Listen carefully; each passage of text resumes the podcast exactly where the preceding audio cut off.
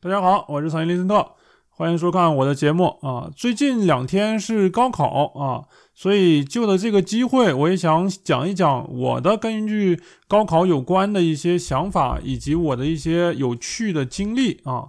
嗯，那么高考呢，是每一个这个中国人可以说是都无法忘记，也无法避免的一件事儿。呃，基本上吧，是呃每一个这个学生都要面临的一个呃重要的话题。那么我们这个高考以前是大概三天，现在可能是有的地方或者说大多数地方都是两天，呃，大概是九个小时，有的是十个小时啊，包含了各种语文、数学、英语。还有什么物理、化学、历史等等一系列的这个学科，可以说是在中国的高中生是呃很多人的知识呃的巅峰时期，包括世界上的很多人啊。那么总共考试的人数呢，是去年的话是九百多万，将近呃一千万呃学子考试。然后录取，据统计的话是大概有呃七百多万个人能被录取，就是无论是大专，无论是呃三本还是什么，嗯一一切的这个呃录取名额。那么其实呢，这个真正的嗯算得上是呃良好的这个。嗯，大学学历其实是考上的人是很少的。例如说是咱们顶级的这个清华北大啊，是考清华还是考北大？这个录取名额每个省就只有这个一百多个人啊，每个省自治区、直辖市只有一百一百多个人啊，直辖市不算啊，你直辖市像什么重庆、什么天津之类的，这个不可能，他这一个。地方就有一百多个人考上清华北大的啊，嗯，所以说呢，总的来说，这个，嗯，想考上清华北大，或者说是呃首个级别第一第一梯队的这种复旦呢、交大呢什么的这些人，那是相当少的一部分啊。然后这个可以说是算得上是怎么说呢？千军万马过独木桥吧，啊，是这样一个这样一个情况。呃，那么可以说高考是我们的这个想上大学的唯一的机会啊，是这样。然后，嗯，没有学历的人的话，基本上是没有工作的，或者说是学历很差的人想找工作也是非常难的，是这样。在中国啊，呃，但是的话，其实我们看一下，在这个嗯本科，像什么一本。出来的人其实很多，学生很多，呃，应届生的工资也就才呃三四千块钱，差不多了啊。甚至说是在这个嗯一些呃小的城市的话，可能是两三千块钱啊这种情况。像我的这个我出生的城市在辽宁一个小城市，呃，国企一般。呃，不算奖金的话，可能现在这两这两年才一千多块钱啊。算上奖金、公积金一系列的话，可能是有个三千，这就不错了。所以说，这个也是我个人觉得这个，嗯，高考不用太在意你考上什么样的大学的一个原因之一啊。当然，这个我们以以以后再提啊。嗯，那么我们先说一下这个。像相对而言的话，在欧美啊，例如说是我是在德国嘛，在德国就没有这种呃呃竞争非常激烈的情况，因为在德国的话，他们是实行，例如说是这个大专制，然后本科制啊，然后这两种双轨制度。然后两种这个学历出来的人的话，其实赚的钱都差不太多啊，所以这也导致了很多呃德国的这个学生的话，他们并不在意什么成绩啊，他们平时就是该学就学，该玩就玩，甚至说是很多人就是觉得，呃我我学的成绩就差不多就行了啊，也不用太怎么认真学习，呃这样毕业的话，照样是拿到一个差不多有中产的这个工资，是这种情况啊。呃，在美国的话，就是以私立学校为主了嘛，嗯，然后只要交钱就能去上，或者说是你成绩好的话，就是有奖学金啊，是这样一个情况，嗯，那么高考的话，就是我个人觉得，呃，它的一大一大不好之处就在于说是这个唯分数论。呃，我们从呃六七岁开始进入学校，就进入了竞争啊，头上就戴上了金箍的这种感觉，然后就开始呃每天都在嗯努力的考高分啊。每个暑假、每个周末，可能我稍微经济条件好一点的家长都会报一些这个嗯培培 养班啊、兴趣班之类的。但是所谓的兴趣班，其实还是以这个分数为主，是这样一个情况。那自从进入学校，就带入头戴金箍这种感觉，嗯。而我今天像跟朋友们聊天，呃，聊到了这个高考的唯分数论，也提到了一点，就是说是我们的这个考生，我们的孩子们为什么呃要去这么刻苦、这么努力的去学习、去竞争、去唯分数论啊？那么简单来说的话，原因就是非常简单了。之所以要这个努力的去考高分，就是为了能考上更好的大学。考上更好的大学的原因，呃，是为了以后进入社会能够找到一个合合合合适的优良的工作，去赚更多的钱，去进行更稳定的生活。所以说，归根结底就是钱的问题。这就又回到了这个我们说的德国，呃，他们的话，不管是大学毕业生，还是大专毕业生，或者说是中专毕业生，他们的钱其实赚的都差不多啊，就是工资都差不多，差不多一样的好，所以说他们就不用去太多的竞争。在中国的话，呃，就没有这种制度，就没有这种好的条件，呃，那么我们能不能说是，嗯？这个得到一个更好的呃赚钱的机会呢，其实也是有可能的，只不过是这个嗯，目前来说还没有达到这一定的这个程度啊。呃，稍等一下，我把这个灯开一开，我发现天有点晚了。现在的话是德国时间的九点左右啊，手机上有点噪点，我去开一下灯。现在的话应该是能好一点啊。那么我们继续说这个呃高考啊，就是说是就呃因为这个分数的这个压力，导致了许多学生呃心理有问题，这个是非常大的一个呃一个问题。但是我觉得我们在中国还没有太大的重视啊，就是说心理问题，为什么呃前前几个月的话，陆续出现了这个嗯学生有。开着车跟家长，然后突然之间把这个车门打开，从高架桥跳下去啊，或者说为什么有的学生就是在学校上着上着课就跳楼了，还有的就是甚至说是小学，就是前前几周的那个小学生，一个小女孩，然后写了个作文，我记得是，然后被老师给批评了，批评之后他就他就这个嗯。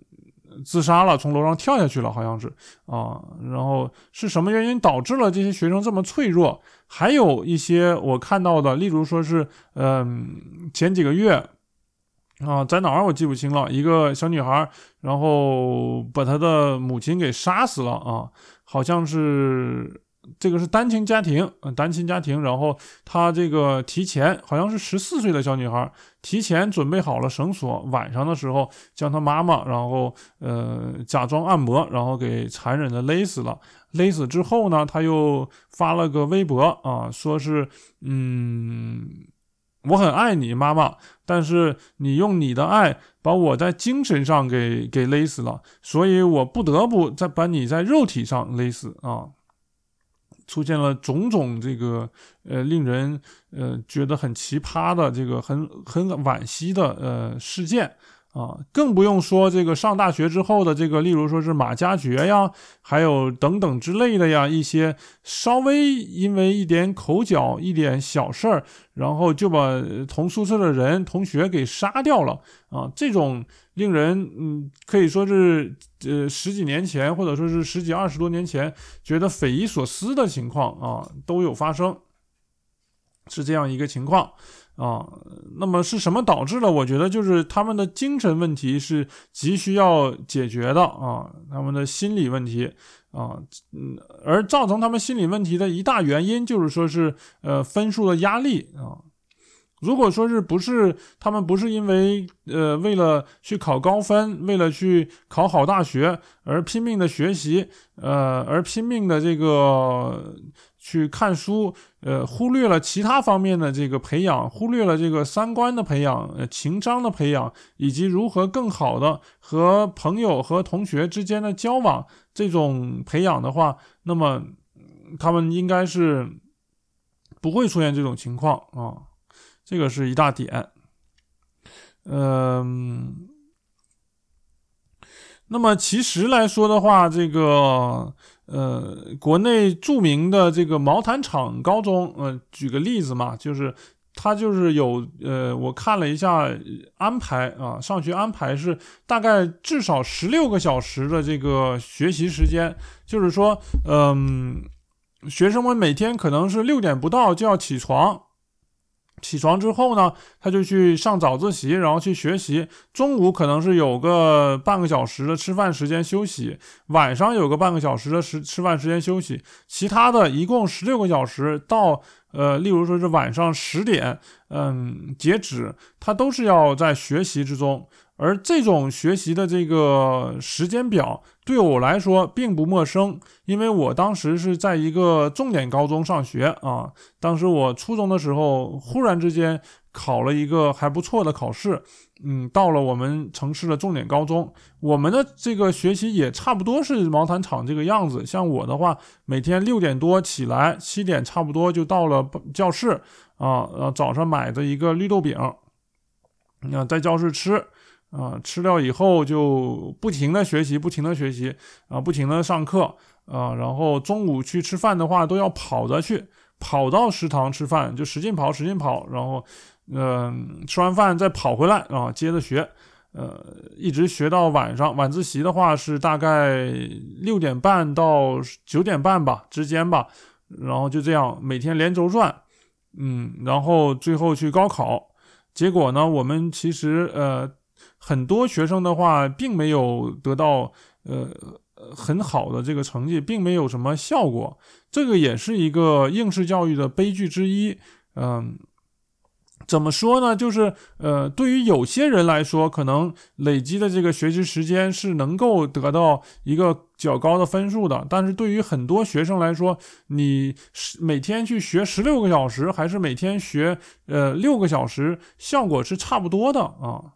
在这种情况下的话，我觉得就应该是你拿出每天，例如说是六个小时的时间去干一点别的事儿，去去看一点书啊，去思考一下人生啊，去看一点哲学相关的东西啊，然后去去看一点你感兴趣的，不管是说是画画啊，还是甚至说是你觉得这个游戏有趣啊，你去嗯把头脑进行一定的放松啊。这样的话，我觉得，呃，反倒对，呃，我们未来的人生是很有帮助的啊。就像我之前说的一样，呃，我们重点大学毕业的学生，其实很多，呃，也就是赚一个死工资嘛，啊，也就是每个月可能是呃六七千块钱嘛。工资嘛，甚至你在那种北京、上海这种大城市的话，每个月赚的钱付完房租，付完这个呃就是房租吧，可能都都不太够啊。刚才我想说付房贷，但是我又想到现如今的这个呃这几年的这个学生，这几年的社会上的嗯工作人员来说的话，可能他们根本就付不起这个大城市的房贷啊，甚至说是很有可能付不起啊。喝一口水，有点有点渴，是这样一个情况。然后通通过这个毛毯厂的这个作息时间呢，我就想到了我的表妹，我的一个表妹啊，她是在哈尔滨的一个村庄里面啊出生，然后长大的。在他十四岁左右的时候，他上初中的时候，有一次我我当时已经上大学了，我回这个老家去看他们，嗯，然后他就已经是每天呃十四岁的时候，每天四点多五点不到就要起床，然后就要去初中，然后上早自习啊，然后晚上可能是睡得早一点，但是我们可以想一想，对于一个呃十四岁左右的小孩来说，每天四点多起床，是不是有一点残忍？或者说，你们当年有没有过说是呃连续连续三年，初中三年嘛，四点多起床去上早自习的情况？你们能不能去，甚至说是体验一周啊？我觉得我要让我体验一周的话，呃，我能做下来，但是我会呃有点受不了啊，是这样一个情况。然后我的表妹呢，她是这个。现在来说的话，她是在一个普通的一个中等的城市啊，做的一份普通的工作，然后拿的钱也并不是很多啊，甚至还要跟别人合租一个房子，嗯。听起来的话，并不是那么成功。但是如果我说他是从一个村子里面走出来的一个孩子啊，他是从小并没有受到任何的呃，甚至说是任何的这个家庭教育，呃，然后只靠着自己的努力来成走出了这个村子啊，成为了一个大城市的人啊，一个嗯一员。那么这样的话，其实就算是很成功了。我个人感觉。哦，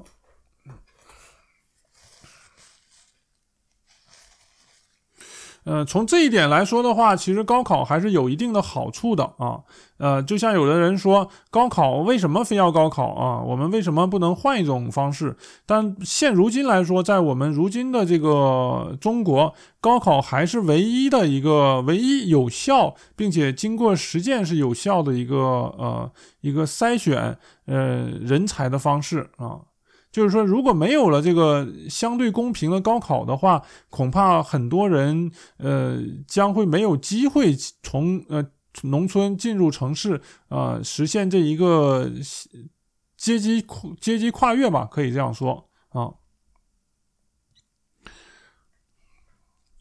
然后我的这个表妹的话，她现在就是一个有独立思想的啊，经济自主的。一个呃城市的一个女性啊，所以我觉得她通过这个高考实现了这个人生的转变，我很为她自豪。那么高考的话，刚才也提到了，它是能够基本保证公正的啊，基本有用的啊，是一个让大多数学生在一起竞争的，通过他们的努力啊，考到一个分数，这样一个一个。怎么说？要一个规则吧，一个筛选人才的规则吧，啊，就是说你呃，对于大多数人来说，你只有有了好的分数，你才能上好的学校，才能相对来说呃进行进一步的这个实现梦想也好，是呃更自由也好，是怎么样的一个一个方式。当然，也有少部分的呃不公平的情况存在。这种情况的话，在我当年十几年前高考的时候，是基本上是没有想到的啊。我那个时候的高考，基本上只是说是，嗯，你戴一个耳机啊，或者怎么样，考英语的时候或者之类的，你之前提前买点题呀。但是这种题，我觉得基本上都是都是不可能是有正确的啊，或者是之类的这种被抓到的话，基本上第二年就不能考试了啊。就是，呃。相对公平，没想到的话，在当年就是我觉得呃很公平的那个年代，嗯，例如说最近爆出来的山东有二百多个嗯高考被冒名顶替的呃考生的这种情况，这种事件啊，我觉得是呃对我们这个呃学生尊严，对我们法律的一种践踏啊，这种例如说是狗精事件。当然，狗精事件是是另一种情况了，我们可以以后专门再谈。如果大家有兴趣的话，因为我觉得狗精的这个事件，其实呃，从某种意义上来说，尽管违反了这个法律法规，但是其实并没有伤害到什么人啊，这是我的理解啊。呃，还有就是这个之前那个湖南卫视的那个年轻的主持人，呃，自曝啊，自曝卡车出现的这个情况，呃，也后来被查了，也后来确实是出生出现了这种情况。我觉得，呃，肯定某一个法规是不可能十全十美的嘛，但是，呃，只要发现了漏洞，就去努力的去修补它，我觉得这个是很重要的啊。另外的不好之处就是说是高考，呃，我们学的知识是否是有用？大多数知识其实是没有用的啊，是这样，嗯。这个就是浪费时间、浪费生命了。像我刚才说的，我们甚至可以去进行一些其他方面的这个呃时间上的花费，甚至说你去谈恋爱、去搞对象啊，都比每天枯坐在那儿啊去看着死书要强的很多啊，是这样。呃，最后呢，就是我的一些建议，呃，例如说是我们其实就像不管是在高中时期还是在大学时期，都要打开双眼看世界啊，都不要把思维固在这个地方啊，都不要固在这儿，而是说是，嗯，你要努力的去去发现这个世界啊，尤其现在的这个通讯技术又这么发达，呃，你甚至可以去上网去看一看，例如说是大家高中都要学英语嘛。例如说，看一看这个外语的这个报纸都说了什么啊，嗯，然后拓宽自己的这个眼界，这个是非常非常重要的啊。找到自己真正感兴趣的东西去钻研，呃，甚至有可能未来你的这个饭碗、你的这个生计就靠着你当年感兴趣的东西，呃，去积累的一些经验啊，就靠到这个了。还有就是大家要努力抗争，不要去放弃啊。就是说，很多学生们就是之所以跳楼，之所以怎么样，就是觉得我太累了，我放弃了啊。其实并不应该这样。呃，生命是一个很有价值的东西，呃，是一个神迹，可以说是我们应该努力去去去抗争，而不是说是说放弃就放弃啊。考试之后一切都是美好的啊。相对而说，呃，大学的这四年是非常非常美好的四年，有趣的四年。不管你是打这个什么王者荣耀啊。还是打什么东西啊，都是非常快乐的。所以说是坚持，坚持就是胜利啊！这个是我对嗯高三来说，可能已已经开始晚了。我对呃下一年、下下年之后要高考的人的一些这个寄语吧，可以说是啊。那么今天的节目就先到这里，下一期呢，我来讲一讲我当年高中三年和高中之后的一些呃有趣的事情以及一些感悟。那么我们下期节目再见。呃，我是林森特，一个对社会热点感兴趣的人。